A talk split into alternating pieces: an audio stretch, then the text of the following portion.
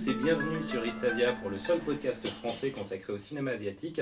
Au sommaire de ce 52e épisode, un retour sur le cinéma japonais contemporain à l'occasion du festival Kinotayo qui s'est tenu à Paris en cette fin d'année et qui se poursuit encore en province actuellement. Mais aussi à l'arrivée en salle, en VOD, en festival, au PIF, en vidéo, enfin partout, de nombreux films japonais dont on va parler. Alors euh, au total, il y aura une petite dizaine de films, voire une, une vingtaine de films au sommaire. Mais avant, j'aimerais bien euh, que l'on parle de votre ressenti sur l'évolution de l'industrie du cinéma japonais euh, ces derniers mois, en quelques mots, lors du tour de table euh, introductif. Bonjour Gaël. Bonjour.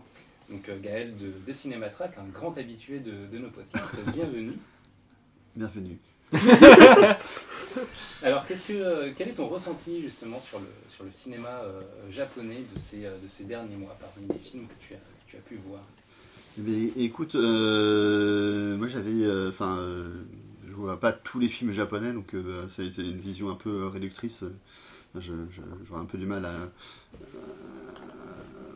imposer euh, enfin, euh, cette hypothèse que j'ai sur le cinéma japonais, enfin tous les films japonais. Mais euh, euh, j'ai cette impression en tout cas qu'il y a un désir euh, euh, des cinéastes japonais, en tout cas que, euh, dont, j'ai vu les films dernièrement, euh, de. Euh, de se tourner vers l'extérieur en fait. Et euh, de euh, et moi j'ai interprété ça en fait par rapport au- à la catastrophe de, Fukushima de la réaction du pouvoir japonais et du côté un peu on, on, verrouille, on verrouille tout. Et j'ai vu enfin enfin, les Kurosawa donc, euh, qui, qui est venu tourner en France. Euh, donc Tomita, euh, qui, ben, on va en parler là, Avec Mokok of Nice, qui est parti en Thaïlande. qui est parti en et qui dit lui-même que effectivement après ces, ces moments douloureux du, du raz-de-marée, euh, de la catastrophe nucléaire, il a eu envie de, de, de- de s'éloigner du Japon. Et il y a Olusi aussi, qui est tourné euh, euh, aux États-Unis. Enfin, pour moi, il y a, y y vraiment. euh, Et on va parler aussi de, de Suwa qui lui est devenu un cinéaste français. euh, Alors c'est Ah, peut-être bon. pas lié à la Voilà. catastrophe, mais du coup c'est depuis voilà, plusieurs enfin, années. euh, donc euh, là, j'ai j'ai l'impression que effectivement le cinéma japonais euh, euh, commence à, se- enfin, euh, à regarder le, le monde plus- plutôt que le Japon en fait. Est-ce que vous pensez pas aussi que c'est parce que en termes de cinéma euh, donc euh, national, il y a beaucoup euh, de- d'adaptations de, manga, d'adaptations de drama, et alors que du coup les auteurs sont obligés d'aller à l'extérieur, en dehors du Japon, regarder à l'international avec des coproductions, pour ne serait-ce que euh, faire des films qui euh, ressemblent à du cinéma indépendant ou avoir des projets qui sont en tant soit peu personnels, euh, Elias. Bah, euh, déjà bonjour.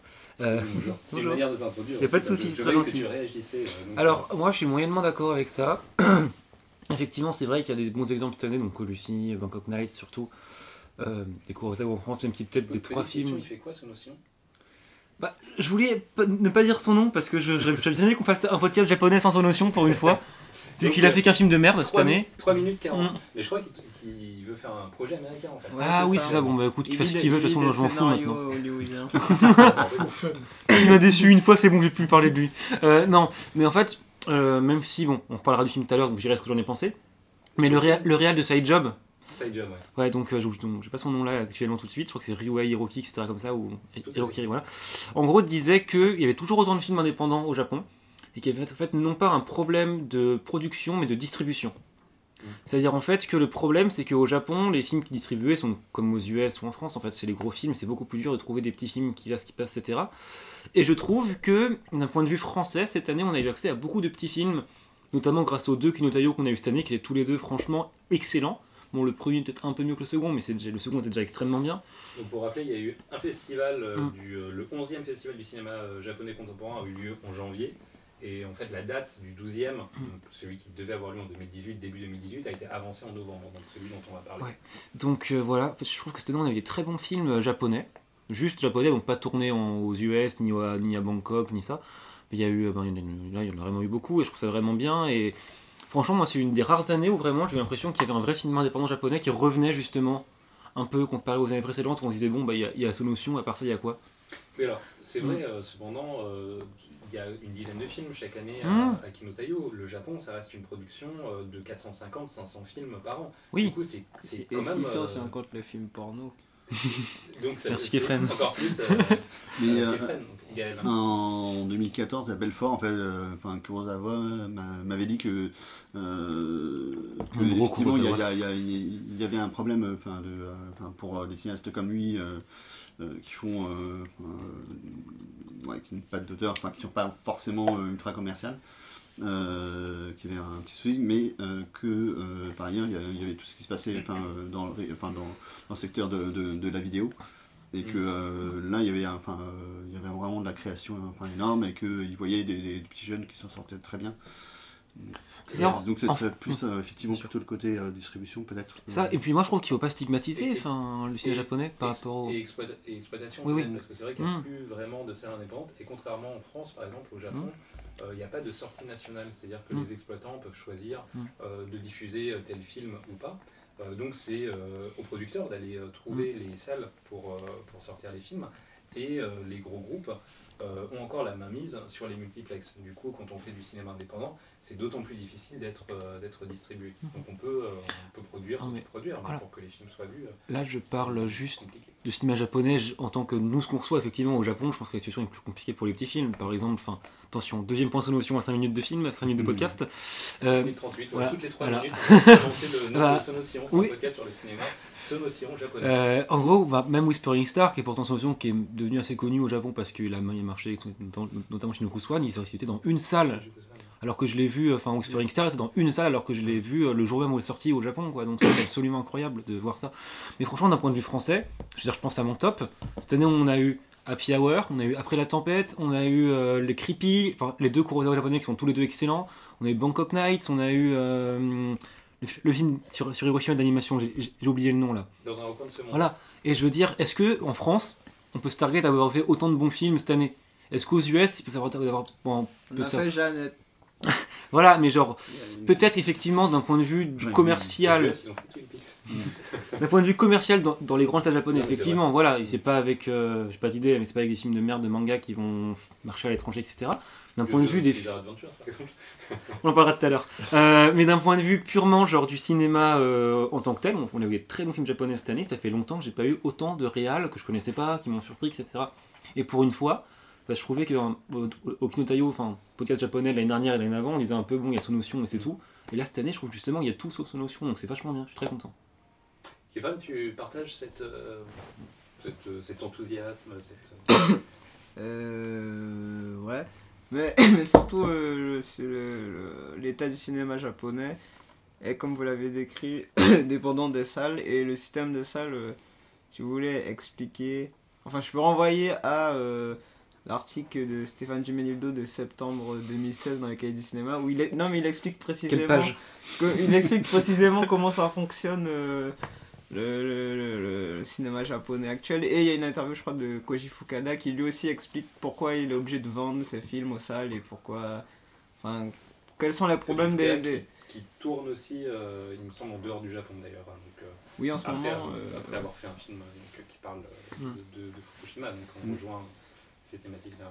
Et justement, et, et oui, et je rejoins Gaël sur le fait que le cinéma, japo- le cinéma japonais commence à s'exporter, euh, enfin aller en dehors du Japon. Pour le meilleur et pour le pire. Oui, pour le meilleur et pour le pire, Mm. mais ça change euh, de, de, de, de- Ça nous sort un peu de l'esthétique Aware à laquelle eux-mêmes ils, ils s'étaient habitués et, et qu'on nous resserre et serre à chaque fois. Genre, euh, et surtout du trio euh, Koreeda, Kawase, euh, Kurosawa. Et euh, Sonotion. Sonotion. Mais Sonotion justement est hors de ce trio. euh, C'est la, c'est la rupture. euh, Oui, parce que euh, Et encore, ce notion, ça sort pas en salle. Oui, voilà, oui, voilà. pas en salle, on en parle beaucoup ici, Mm. mais finalement, c'est pas un cinéaste Bien sûr. du tout connu du, du grand, grand public. public hein. Des gens, oui. À part, euh, Oui, mais à part les après. lecteurs d'Istasia et les gens qui vont à l'étrange Et festival. euh, Fukada Kurosawa, je suis pas sûr qu'ils connaissent. Kiyoshi un petit peu quand même. Euh, oui, euh, Kiyoshi Kurosawa. Kurosawa, Il a, il a assez Oui, institutionnal- c'est- institutionnalisé maintenant. Genre, genre, la cinéphilie qui a eu du cinéma, etc. aime bien, bien Kiyoshi quand même.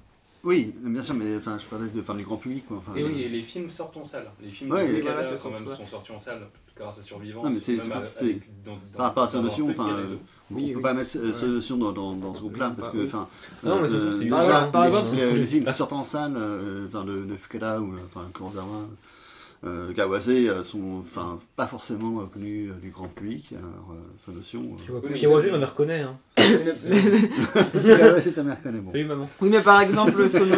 par exemple, Sonotion, euh, je crois, n'est encore jamais à la canne. Euh, euh, si Guilty of Romance, c'est la quinzaine des réalisateurs. À la Casane, bah, seulement Guilty of Bah, c'est Romance. en le seul film qui a été distribué en salle aussi, je crois. Land of Land Hope of Hope, ouais. Ah Ouais. oui Parce que euh, Lee, c'est. On va refaire et- podcast. Non, mais et justement, enfin, il a pas la même visibilité, etc. Mais, et concernant euh, le cinéma japonais, ils ont toujours eu euh, le, le V-cinéma qui est assez fort, vu que, euh, le, le- les, répercussions du téléchargement au Japon sont quasiment nulles pour l'industrie, c'est-à-dire ils, pas, ils ne souffrent pas du téléchargement. Donc ça crée une industrie parallèle qu'est le V-cinéma, qui existe depuis la vidéo. Et puis ils achètent Mickey. des, DVD. Et qui- à, À 50 euros le DVD. Oui, voilà, et quand vous voyez le prix des DVD au Japon, c'est complètement dément. C'est genre, ils ont des DVD à 50 euros, voire à 70 euros si vous les achetez des One ou des trucs comme ça. Et ça permet à des jeunes cinéastes de continuer des œuvres. Et par exemple, ça a permis à Mickey d'exister pendant, on va dire, euh, 15 ans hors des sentiers battus avant de, de faire des blockbusters. euh, Le meilleur et pour le euh, pire. machin. oui, pour le meilleur et pour le pire. meilleur, faut le dire vite. hein. Mais- le oui, le non, pire. mais quand même, ça, lui- ça l'a permis de faire des œuvres qu'il qu'il n'aurait jamais pu faire dans le cinéma euh, commercial japonais et que même aucun réalisateur n'aurait pu faire dans, le ciné, dans aucun cinéma commercial mondial, euh, à part dans le, ciné, le V-cinéma qui lui permet tout. Oui, mais aujourd'hui, C'est un laboratoire, euh, euh, le, le marché de la vidéo continue à produire des œuvres euh, intéressantes. Celles Euh. qu'on a vues à Par exemple, Ben oui, Sortez en salle. hein. Ben- sont des œuvres de, de cinéma, ce ne sont pas des œuvres de V-cinéma. oui, oui, mais le, le V-cinéma, euh, Le quand cinéma, c'est pour euh, vidéo-cinéma. Mm. Oui, mais le V-cinéma, ça reste quand même oui, euh, du public. cinéma. Enfin, c'est les réalisateurs de V-cinéma, par exemple Takashi Miike, à aucun moment, il croit qu'il ne fait pas du cinéma. Enfin, il ne le fait pas juste euh, que ce soit dans, dans sa mise en scène ou dans sa réflexion par rapport à comment il, quel est son rapport au film, au cinéma. Non, non, mais, ce que- c'est- Mais l'accès n'est pas, n'est pas le même. Quoi. Oui, ce que, Oui, ce que je veux oui. dire, c'est est-ce que on- là, en 2016-2017, le V-cinéma a encore une influence sur la, sur la production artistique euh, aujourd'hui au Japon? Je pense Euh, oui, pas. parce que ben il y a des il y a des auteurs qui naissent dans le V-cinéma toujours. Par exemple, euh, il y a euh, un mec que, dont je parlais beaucoup l'année dernière, Eisuke Naito, qui avait fait un film qui s'appelait Pazuru et qui a fait euh, l'adaptation de Lichi Carry Club euh, de, de Ah. Et, Oui, oui, et justement, oui. qui est passé très vite au blockbuster, alors qu'il avait fait deux films euh, indés de, de V-cinéma, et qui est hyper radical. Et c'est un réalisateur justement qui se revendique de l'influence de son notion et qui est jeune, etc. euh, machin.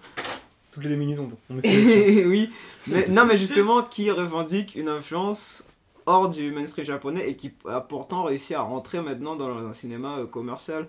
Donc, euh, ouais, en fait, le cinéma japonais va pas si mal, mais il faut jouer des coudes, enfin, c'est violent. Et, et surtout, les, les auteurs les plus radicaux, ils s'en sortent pas trop s'ils vont dans des genres. euh, trop de niche. Enfin, par exemple, je veux dire, euh, le film euh, The Tokyo Night Sky, euh, par exemple, qui celui-ci s'en sort parce que justement, c'est un film, même si la forme est, est- est à des fois expérimentale, le... Oui, mais le réalisateur vient, il a fait des films de studio Oui, et oui. confortablement installé dans Oui, le mais- système de production. Oui, mais justement, mais le projet est assez ex- expérimental. C'est l'adaptation d'un recueil de poèmes sur Tokyo. Et, et le film en lui-même a des, des, des, fulgurances euh, très très expérimentales. Et, euh, et pourtant, euh, il s'en sort bien. Enfin, je veux dire, ça, les, Japonais ils iront sûrement voir le film, ils l'ont sûrement vu. Et, je crois que j'ai vu plein de parties sur YouTube, donc je pense que les Japonais l'ont assez vu. Mais je pense pas qu'ils verraient des films aussi violents que les Mickey ou, ou les trucs comme ça. Donc je pense que c'est un problème. C'est un peu comme en France, il y a un problème avec le cinéma de genre en fait, euh, en général, et qui, qui est relégué à des niches ou à une certaine ghettoisation. Elias, tu voulais rajouter quelque chose En fait, c'est une question à Kefren par rapport au réel de Ichi Carry Club. C'est- Ouais, C'est bien celui qui a fait Puzzle. Ouais, voilà, Mais Puzzle, c'est du V-cinéma. Ben, je Je crois, crois ouais. pas, hein. Ben, je sais pas sûr. Mais il y Je crois a. c'est y a- sorti en salle vite fait, c'est pour ça que ça me. Ça. Ouais, Ouais, ouais. justement. Non, mais moi je, moi je crois parce que justement il y a que KO comme star euh, dans le Mm. film. et, euh, donc euh, je suis pas sûr. Bonjour Justin. Bonjour. Alors donc mon avis, alors moi je vais en rester vraiment à ce, que, ce dont on a accès euh, dans les salles en France. hein. Donc euh, si j'ai j'ai l'impression que euh, alors, au niveau des, des grands auteurs, voilà, ça reste euh, assez, euh, assez actif et toujours inspiré par rapport à ceux qu'on a l'habitude de voir, que ce soit euh, donc Koreeda, voilà, qu'on a eu son nouveau film cette année, mais bon tous les derniers on les a quasiment eu en salle récemment. On a aussi les deux, donc euh, Kiyoshi Kurosawa. Les Et trois. puis, euh, Ah non, il sort en Non, 2018 non. le troisième. Ouais. et puis euh, on commence à. Et puis ça, ça, ça restait surtout voilà, ces grands auteurs-là, Naomi Kawase euh, aussi. Et là, on commence à voir des films euh, voilà, qui, sortent, euh, alors pas, qui sortent pas des sentiers battus au niveau du contenu, mais en tout cas au niveau de, des, des personnalités. Par exemple, la The Long Excuse, dont on va reparler tout à l'heure, je crois pas, je peux, me tromper, qu'elle a eu des films distribués en France. euh, Liane oui, Auparavant. c'est son cinquième film. Elle, je crois qu'elle elle est passée aussi à la quinzaine des réalisateurs, mais son film n'a pas été distribué. Donc c'est Ouais. vraiment le premier film de longue excuse qu'on peut voir en France. Ouais, donc euh, effectivement, donc on commence à, à ouvrir un petit peu à d'autres auteurs. euh, c'est un peu moins vampirisé par les, les 3-4 grands auteurs euh, habituels.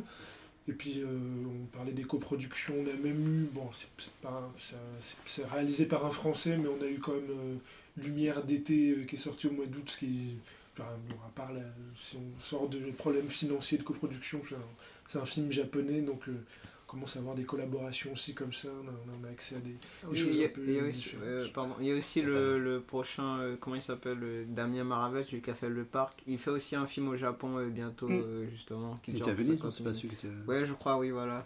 Et sur des enfants de la neige. Donc, ouais, il y a, des, il y a plus, de plus en plus de coprod, et surtout entre le C'est- français. euh, avec, un réalisateur japonais. euh, Ouais, il a fait avec un réalisateur japonais, ouais. Et puis même euh, au niveau des deux Kino qu'on a eu cette année, comme disait Elias, euh, c'était parce que les années d'avant, bon, il y avait toujours deux trois bonnes découvertes, mais bon, dans l'ensemble, c'était pas extraordinaire. Alors que là, euh, sur les deux éditions, voilà, on a quand même vu des, des bonnes choses euh, en sortant. c'est- On se disait souvent que ça mériterait même une distribution en, en salle, ce qui nous Happy Hour, putain, sortez Happy Hour. les gars. 5 heures quand même. Ouais, mais c'est pas grave, sort- sort- sort- sort- sortez en deux parties.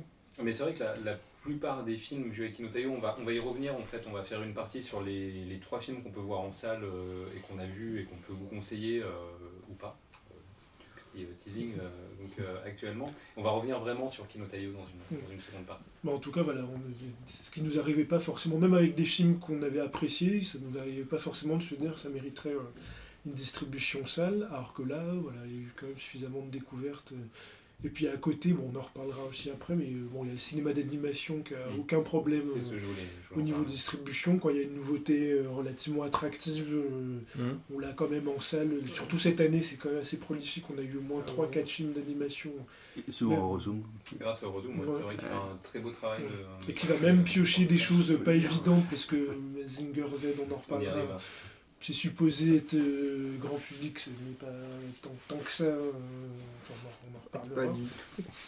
Mais, Mais- donc euh, voilà, au moins il y a, y a- y ça dépend de quel, de, de quel cinéma on s'adresse, mais on dit, par exemple le cinéma d'animation, effectivement, on, a Bah, quand c'est- même, c'est on vrai est quand même assez bien, assez bien fourni. Le cinéma d'animation se, se porte très bien à la fois au Japon et à l'exportation dans le monde, puisqu'on arrive à voir les films. Donc, euh, on a eu un doute après la- l'annonce de la fin de la production de Ghibli qui a repris. au euh, contraire, ça a peut-être fait mais, du euh, bien, ces gens étaient obligés de regarder ce qui ouais. se faisait. Puis il y a, Ça- puis il y a ça aussi un l'effet Your euh, Name aussi. année est L'effet explosé Your Name. Que du coup t'as plein de trucs dans la. Mais, je- je Non, mais même, la- mais même l'année dernière, il y avait quand même Ouais, 3-4 ouais. films. Ça fait bien 2-3 ans qu'on a quand même. Ouais, il y a même des films moyens, genre Patema ou Haru. Et Lou et l'île aux sirènes, là. euh, aux C'est pas moyen, c'est super bien. C'était super bien. ouais. Mais par contre, c'est vrai que euh, pour avoir fait euh, deux interviews à Kinotayo et écouter les, euh, les, les conférences, il y a cette, euh, cette impression que les cinéastes, les conférences, les, euh, alors à la fois les L'ouverture. mais il y avait aussi les débats après les films. Voilà, cette, cette impression que les réalisateurs et les réalisatrices, il y avait d'ailleurs quatre réalisatrices sur les, sur les de 19 ans. étaient, étaient en tout cas très intéressés par, par la perspective de pouvoir montrer les films à l'interna- à l'international et euh, y penser en termes d'écriture, en termes de production, euh, et ne pensait pas qu'en termes euh, national, alors que finalement le cinéma japonais a été euh, pendant très longtemps, et ces dernières années on l'a beaucoup vu, centré sur une production pour le Japon.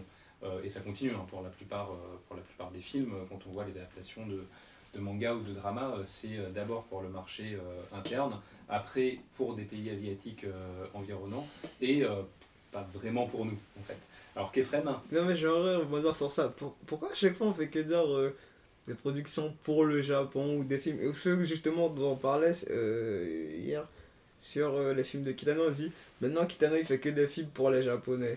Et je comprends pas, je comprends pas qu'on dise ça en fait. Le cinéma c'est censé être pour tout le monde et, oui, même mais- s'il fait des films que pour les Japonais, nous on, on Non, pourrait être censé les comprendre. Il n'y a pas des films que pour. Alors, euh, moi, je- En termes commerciaux, tu peux avoir une oui, il y, cible. a, il y a en termes de Oui, oui, je veux et- bien qu'il y ait une cible. Et là, je mais... parlais du discours des réalisateurs et des réalisatrices. C'est-à-dire que c'était euh, la réalisatrice de Close Knit, par exemple, elle expliquait qu'elle avait compris que son humour était compréhensible de manière universelle parce que quand elle était aux États-Unis et qu'elle écrivait des blagues, les Américains le- les comprenaient. Mais Du justement. coup, elle s'est dit c'est ma spécificité et il faut que je mette ça dans du cinéma japonais pour que le film soit montré et compris en dehors du Japon. Euh, Kitano, quand il, Kitano en plus est, euh, est aussi producteur de, de ces films, quand il fait euh, Ryuzo de Seven Henchman, euh, il sait très bien, et il, il sait que, que d'autres de ses films ont, ont marché à l'étranger, il sait très bien qu'il fait un film pour le Japon et que le film va pas sortir du Japon. Quand il fait euh, quelque chose comme, euh, comme Aniki, bon, du coup il l'a fait aux États-Unis, ou d'autres films, il le Oui, pense ça- en termes internationaux. Oui, mais ça Ça, nous en termes. Ça nous hein, a- c'est pas en Oui, termes de voilà, de toute façon. public. justement, oui, mais des fois, on utilise cette excuse pour justement expliquer que le- les films ne soient pas distribués ou ne sortent pas du Japon. Et genre, on- ou même pour critiquer les films, on dit c'est trop japonais. Ah, c'est un film qui est fait pour les japonais, on co- Mm. comme quoi on comprendrait pas. Alors que le langage, celui du cinéma, c'est pas le japonais en fait, euh, le langage. un- Et c'est universel. une je suis- d'accord avec Je pense que, enfin, c'est peut-être volonté, euh, effectivement, de, enfin, pour Annick Monfin, enfin, d'ailleurs, euh, enfin, je pense qu'il a essayé euh, de, de, de faire un film un peu plus accessible, euh, enfin, dans, surtout d'un point de vue montage, je pense. Quand il faisait Aniki, Ouais, euh, mais, euh, en même temps, qu'il reste, euh, enfin, quand même un petit peu japonais, enfin, en tout cas, euh, très kitano, quoi.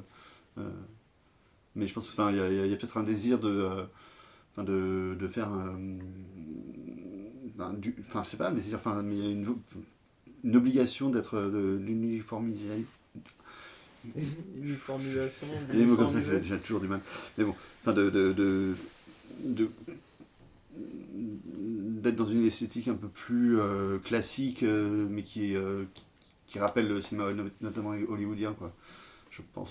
Mais après, du C'est coup, ça, ça, en fait, part de- sur un, questionnement totalement méta qui est Est-ce que par hasard, certains japonais, euh, je pense à encore un dont, dont je, dont je ne dirai pas le nom, ne font, ne font pas du cinéma justement qui est censé être très japonais pour que le public qui cherche un film très japonais, public étranger qui cherche un film un peu exotique justement voit le film de oh, c'est quand même très japonais, c'est quand même vachement bizarre comme film. Oui, mais- Ah, ah. Alors, il Dans y, le a, festival. il y a un paradoxe parce que par exemple, euh, des Hmm. films comme les Sushi Typhoon, puisqu'on Hmm. parle de. euh, Pour le coup, ça c'est clairement ça. C'est des films qui sont pensés pour l'international Hmm. en ayant des spécificités euh, purement japonaises. Après, moi je parlais vraiment en termes de. euh, d'intention, même pas mais les sushi Typhoon, c'est surtout parlais une de- volonté de. d'intention de, faire production. C'est-à-dire que, euh, après, euh, peu importe, finalement, euh, les films peuvent être vus euh, n'importe n'importe où, et des fois, le- les intentions du producteur ne vont pas. Enfin, peuvent. euh, Oui, mais, oui, mais du coup, on, voit le film et- d'abord comme euh, un objet commercial, au lieu de le voir comme une œuvre en fait. Oui, voilà. Mais, mais c'est c'est aussi ce qui. euh, Et, vous, et, et ça, et ça implique que le film, sa finalité soit. et sans- euh, genre euh, l'existence et la finalité du film ne soient que commerciales, alors que non. Mais je pense que beaucoup de dans le cinéma japonais actuel, quand on voit euh, effectivement la production globale, mais c'est le cas dans les, pour les comédies françaises, euh, on parle plus de produits que de, que de films. Après, ce qui nous arrive, il y, a, il y a un filtre et on peut le voir en termes. Oui, je veux bien, mais par exemple, quand il y a des, des, des cinéastes comme Kitano, et on, on dit Kitano il sort pas parce qu'il est trop japonais, ou sinon ce film il fait que des films pour les japonais maintenant, je comprends pas cette Moi, je parlais pas de Kitano. Hein. Oui, non, oui, pas, mais, euh, je, mais c'est, le nom que- qui revient dans les discussions qu'on qu'on- mais sinon, j'ai- un contre-exemple. dont je parlais en fait. Non, oui, je, je vois de quoi tu parles, mais moi je rebondis sur ça pour, euh, pour justement parler de ça, quand, euh, que justement on en parle des fois en off euh, et tout. euh. Tu, tu finissais, enfin je, je t'ai coupé. Non, non, mais moi je parlais vraiment de la, de la production euh, populaire, c'est-à-dire euh, quand on voit le box-office au Oui, Japon. oui, qu'ils se concentrent sur des des adaptations et des choses comme sont- ça. Mais c'est euh, pareil en France. Oui, c'est pareil en France. Mais oui, Voilà, justement, c'est pareil partout euh, sauf aux US en fait. Je- J'allais rebondir euh, là-dessus pour avoir un contre-exemple. C'est un film français euh, qui est Lumière d'été, qui est donc tourné au Japon, donc avec des acteurs euh, japonais, qui je pense euh, euh, pourrait être mieux compris par les japonais que par les français. Euh, Non, mais clairement, c'est un, quand tu- quand on- c'est un film japonais. Moi, Enfin, rien de français. enfin, hein. euh, visible- enfin, à part un euh, personnage voilà, qui, qui habite en France. euh, il- oui, voilà, il y a le, le réalisateur, Ouais. euh, enfin, euh, qui est le personnage principal, Ouais. qui est euh, effectivement un japonais euh, euh, qui s'était habillé en France, qui revient au- euh, euh, à Hiroshima. au film d'un documentaire. et, euh, pour, euh, pour un documentaire. Et, et donc il parle un petit peu français, mais enfin, c'est euh, genre et euh, puis deux phrases. les, quoi. et puis Deux même phrases en les thèmes du film, voilà, Mais sur voilà, les les, thèmes du film. les fantômes, le, rapport Voilà. à, à la Et- et il y a un truc que moi j'ai pas capté, mais enfin je, je l'ai appris euh, plus tard, c'est euh, qu'il a travaillé aussi euh, les accents euh, entre euh, tous les personnages qui, euh, ont l'accent japonais d'Hiroshima et un personnage qui, parle avec l'accent d'Hiroshima et avec un vocabulaire aussi qui n'est pas de l'époque. Mais Donc là, il je- a je vraiment. pense- euh, mais là, en fait, je pense avec, avec Lumière Enfin, d'été, les- on est dans que- un. enfin, euh, les spectateurs français euh, passent complètement à côté. Quoi. Ouais. Enfin, Mais après, avec Lumière d'été, je pense qu'on est dans un exemple un peu à la- l'Empire des Sens, c'est-à-dire c'est un film euh, au contenu spécifiquement euh, associé au Japon, mais qui, Après, euh, c'est qui est en plus produit, produit par des Occidentaux, ouais. et qui malgré tout voilà, peut s'adresser aux deux, deux- deux Et, publics. et- et- et qui n'a pas du tout marché au Japon d'ailleurs. L'Empire des Sens, euh, Après, est-ce que c'est pour des questions de censure ou Mais il, c'est est- parce que- il- mais il est pas sorti au Japon Bah oui, des du coup, euh, il pouvait pas être montré euh, tel quel, en tout cas au. Japon. Donc ça, Alors que Lumière d'été, il n'y a aucune censure. Bien. Bah, bah un après, je, mais je veux dire au niveau de ce que ça raconte, au niveau du ton, parce que les, questions de censure, c'était à cause de l'aspect plus euh, sexuel, euh, c'était pas à cause du contenu, plus. C'est à même cause pas les de- sexuels, c'est les poils. c'est- Oui, voilà, c'est c'est aussi bête que ça. donc, euh, mais finalement, c'est un peu, en termes d'exemple, c'est un peu l'équivalent. euh, où on fait un film spécifiquement japonais produit par des occidentaux qui pouvait marcher, euh, enfin qui pouvait être compris en tout cas des, des deux côtés. quoi. Ouais, mais pour moi, c'est compris par tout le monde, parce que c'est du cinéma. Mais non, mais je suis, je suis d'accord, c'était. euh, Bah après pour Ça les gens, pour les le gens, cas. non mais pour les pour les gens curieux, Oui, voilà. n'importe quel film peut être compris par tout le monde. euh, Ah oui, mais parce que le langage, c'est le cinéma. Mais après, du coup, ça, ça reste vraiment sur le problème des gens, etc. Enfin, Ah on oui, va pas partir là-dessus. les je gens. je suis complète- je crois que c'est une phrase de Rivette qui dit qu'il ne faut pas parler japonais pour comprendre les films de Mizoguchi, il faut parler le langage du cinéma, Bah qui est un langage universel. Je Ouais, suis- c'est- tout à fait d'accord. Kefren qui a dit ça. C'est une phrase de Kefren, du coup, c'est Rivette qui a dit ça. C'est le cousin de Kefren. Et Rivette a copié Kefren. Et Rivette, il me copie souvent, et je lui ai dit, regarde Mais, Showgirls, euh, je bah, sais après, bien et tout. après peut-être que les temps, comme les temps sont plus durs en termes de distribution et autres, qui- c'est ça- Oui, c'est après, quelque chose qui prend plus d'importance. Là, moi, je parlais effectivement de, de production Ouais. et, de, et de distribution. Ce qui, euh, on, sait- on peut parler, enfin, on peut parler de cinéma comme, euh, comme art et de- complètement, mais là, c'est vrai qu'on touche à des problèmes de production et d'intentionnalité euh, Mais de je- producteurs. C'est-à-dire que Oui, mais du coup, euh, mais du coup pour moi, c'est pas, c'est euh, pas. pour un territoire, pour une cible. Et beaucoup de films japonais me semblent penser en ces termes. Même un, même un film qui est produit pour le Japon, par des Japonais, pour le Japon uniquement, s'il est bon, il va arriver en France dans le festival. Voilà. Tu voilà, vois, Shin. Godzilla, c'est produit pour le Japon, japonais pour les Japonais. Ça a pris deux ans, mais il arrive en France. Le, le problème, c'est que quand on, généralement, quand on pense un film en termes marketing et pour un certain public, c'est-à-dire euh, que ce soit en France ou aux États-Unis, euh, en Inde, au Japon, euh, quand il est marketé pour, voilà, pour la jeunesse japonaise avec des codes précis, ça fait pas un bon film de toute façon. Oui, mais- Beaucoup de films japonais sont pensés comme ça. Du coup, ça fait pas des bons films. C'est pensé pour le marché local. Et parce que c'est pensé pour le marché local suivant des cases, du coup, ça s'exporte pas parce que ce sont aussi des mauvais films. Oui, mais par exemple, euh, ça c'est aussi le cinéma américain. Pourtant, on n'est pas américain et on se le mange quand même, le cinéma américain qui est marketé pour le jeune américain. parce que c'est américain, c'est le cinéma euh, en général. ouais, voilà, le, le cinéma américain c'est le cinéma. Et les autres c'est le cinéma. Ah non, mais américain, après- après, j'ai l'impression- cinéastes qui ne sont pas forcément américains, ils, sont, ils vont aux États-Unis, enfin, je veux dire, ça a toujours été ça. Oui, mais le Euh, cinéma hollywoodien qui respecte justement, comme Victor dit, les, les normes commerciales et tout. Genre, c'est des exécutifs qui font les films américains. euh, Si on est sérieux une minute, c'est des gens autour des tables euh, qui sortent des écoles Oui, de mais commerce, c'est eux qui font les films euh, américains. Dans la plupart des cas, oui. Rare Et nous on les euh, bouffe euh, quand même, euh, genre on les regarde quand même. Moi je, moi je suis jamais allé en Californie et pourtant je suis obligé de me bouffer tous les Et trucs, pour ça tout avoir que- toutes les références je- des je parle des- Californiens. Des films de. Bloom, pas des films de Night Shyamalan. Bon, on s'égare un peu, mais Bah, bah, après, j'ai On l'impression. du Après, j'ai qu'il y a peut-être un frein qui vient même des, des Japonais eux-mêmes, parce qu'il y a un autre exemple, c'est euh, si on sort du cinéma, les mangas, ou si on discute avec des éditeurs de mangas en France, parfois eux, ils veulent importer des séries un peu autres, euh, enfin c'est moins vrai aujourd'hui, mais il y a une dizaine d'années, quand ils voulaient importer des séries un peu plus spécifiquement euh, japonaises euh, en France, donc eux, ils étaient intéressés, il y avait des éditeurs français qui étaient intéressés, c'est les éditeurs japonais eux-mêmes qui disaient non, non, mais ça, prenez pas ça, ça va pas vous intéresser, c'est trop japonais, puis les éditeurs eux-mêmes qui, les- stoppaient, alors que là, en France, on était intéressés pour... euh, Mais maintenant, Et les- pour et le- maintenant, les film. genre le lézard noir. euh, Mais il- je veux il- dire- il- De toute façon, en il- France, on est tous des gros weebs. Tous les Français aiment bien tout ce que est japonais, etc. Bon, Oui. Non, mais je veux dire, du coup, il y a peut-être un frein qui vient de, Déjà, également de leur part, Oui. où euh, il y, a- il y a des films plus spécifiquement classiques qu'on a vu il y a- il y a 2-3 ans avec Kino Taio qui était sorti en France, c'était la, la Maison au Toit Rouge. Où, voilà, Ouais, c'était ouais. ce genre d'imagerie ils aiment bien euh, distribuer à l'international, et peut-être qu'il y a peut-être Mais un vrai frein aussi de leur part. euh, l'idée- Mais ça, c'est du. L'idée, c'était euh. peut-être aussi qu'il y avait un changement, ça, euh, ah, tout comme il y a pu avoir un changement par rapport aux éditeurs de mangas, qui effectivement, les mangas euh, ont été produits euh, jusqu'à la fin des années 90, début 2000, pour le marché local euh, uniquement. Ils se sont rendus compte que euh, la France est le deuxième consommateur de mangas euh, au monde après le Japon, et que le marché s'est aussi ouvert aux États-Unis. Et c'est petit à petit, effectivement, que les éditeurs, les gros éditeurs japonais, se sont rendus compte que les mangas qu'ils produisaient euh, pour eux pouvaient être exportés euh, en Europe et, euh, et aux États-Unis. Et j'ai l'impression en fait que, et ça ça s'est fait progressivement, mais qu'il y a le- un mouvement similaire qui peut être fait en termes, euh, en termes cinématographiques, qui vient d'abord de, euh, bah, de, de ce dont on a parlé, de cinéastes qui pensent en termes euh, universels euh, leur histoire, leur thématique, ça c'est pour l'artistique, et aussi peut-être euh, finalement des, euh, des maisons de production, euh, la Ligatsu, euh, la Toei, la Toho, qui euh, pensent leurs films en, en termes inter- enfin, internationaux, c'est-à-dire de vente à l'international, et euh, peuvent imaginer que le film, euh, euh, qui vont pousser le film pour être distribué euh, en France, euh, aux États-Unis. euh, Après, il euh, faut.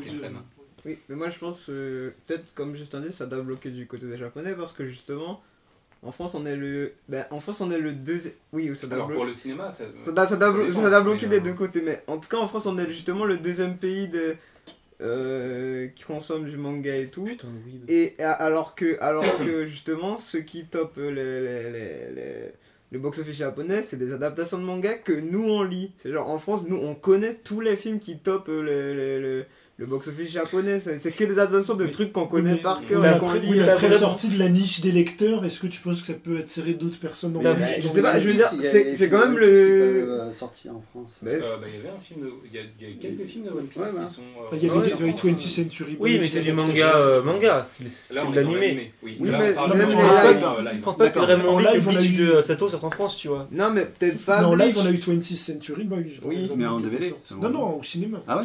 C'est Kazé qui l'avait euh, qui l'avait sorti en. Bon, c'était sorti minimaliste, hein, ouais. c'était sorti en Pas- salle quand mais même. peut-être pas Bleach, mais genre d'autres mangas genre euh, qui sont connus bah je sais pas genre Jojo c'est connu Mais faut, faut, faut, Non, non, faut mais mieux qu'ils ne sortent pas. non non mais je veux dire c'est connu. de, de Tagashi Miike. Blade of the Immortal a été acheté par Netflix à, l'international. C'est-à-dire que le film a Netflix été va vendu tous nous sauver sur l'international et on pourra le voir en France grâce, Netflix. euh, grâce à Netflix. Donc Après, pas au cinéma. Donc pas au cinéma, mais la difficulté c'est ça, c'est-à-dire que on s'adresse quand cinéma, même, beaucoup malgré le nombre de gens qui lisent des mangas, il y a déjà moins de gens qui regardent des animés que des gens qui lisent des mangas, et il y a moins de gens qui regardent des films live que de gens qui lisent, euh, qui lisent des mangas. Euh, du coup, et en plus les gens qui vont voir des films live les ont déjà vus. Si on les sort six mois après euh, en France, parce qu'il y a un marché pirate qui est quand même énorme, et des fansubs qui... euh, pas qui- te Oui, mais dire ça- c'est oui, mais ça- et puis objectivement, les films sont pas oui mais ça c'est toujours très très. ça c'est pareil pour, ça c'est pareil pour tous et après actifs sur euh, euh, 20 Story Boy, euh, Boy, elle est vraiment pas terrible. Mais Tony Sonny Boy, c'est un des c'est une des meilleures adaptations de, Ah de manga en plus. En hein, plus, en sans- termes de- sans être de extraordinaire. hein. Avec euh, Death Note. mais en plus mais, en plus euh, genre euh, plus là, on a. C'est Un c'est quoi qui arrive En plus, on a. euh, Comment ça s'appelle euh, Il y a une adaptation catastrophique là qui est en route là. euh, Full Metal Alchimiste qui a l'air bien, qui a bien l'air quand gratiné là. hein. euh, pour, pour le coup, on se demande si ça, ça, ça- ça a l'air catastrophique. Donc, Non, alors que là, il y aurait un public potentiel. Non, mais Ça- Quand on voit les premières images, ça donne pas envie de. Mais par exemple, il y a, y un Death Note qui est sorti au Japon l'année dernière qui est vachement mieux que le Death Note de Netflix et tout. Et ça, ça aurait dur, pu sortir en France. Netflix. Non, mais qui est vachement mieux que même les, tous les Death Note qui ont jamais été faits. Genre, c'est une meilleure euh, adaptation. Même euh, épouse-moi mon pote, c'est c'est mieux que Death Note de Netflix. non, non, mais ce que je veux dire, c'est que. euh, y a, y a- je sais pas où ça bloque, mais on pourrait sortir euh, les films japonais en France, je veux dire. D'adaptation de manga, il y a rien d'honteux, genre. Et nous, on, on morfe les adaptations de comics quand même. C'est Pourquoi on morferait pas les ça, on en- adaptations on de manga Dans un prochain podcast. Genre, et c'est c'est Godard qui dit ça justement qu'on parlera de liberté que quand on pourra voir les mauvais films iraniens, les mauvais films turcs et les mauvais films. Eh ben, pourquoi on peut pas voir les mauvais films de merde, je pense c'est en, bordel. c'est en termes, là c'est en termes Libérez disent la merde. Voilà, ça attire pas un public suffisamment pour, pour prendre le risque de. après longue, pas, genre ils peuvent les sortir seulement à Paris. Après cette longue introduction, justement, Qu'est-ce que t'as contre la province. Après cette longue introduction qui devait durer 10 minutes, mais qui a duré euh, 35 minutes, du coup, qui représente, qui représente une vraie partie, on va justement parler des, des films en salle.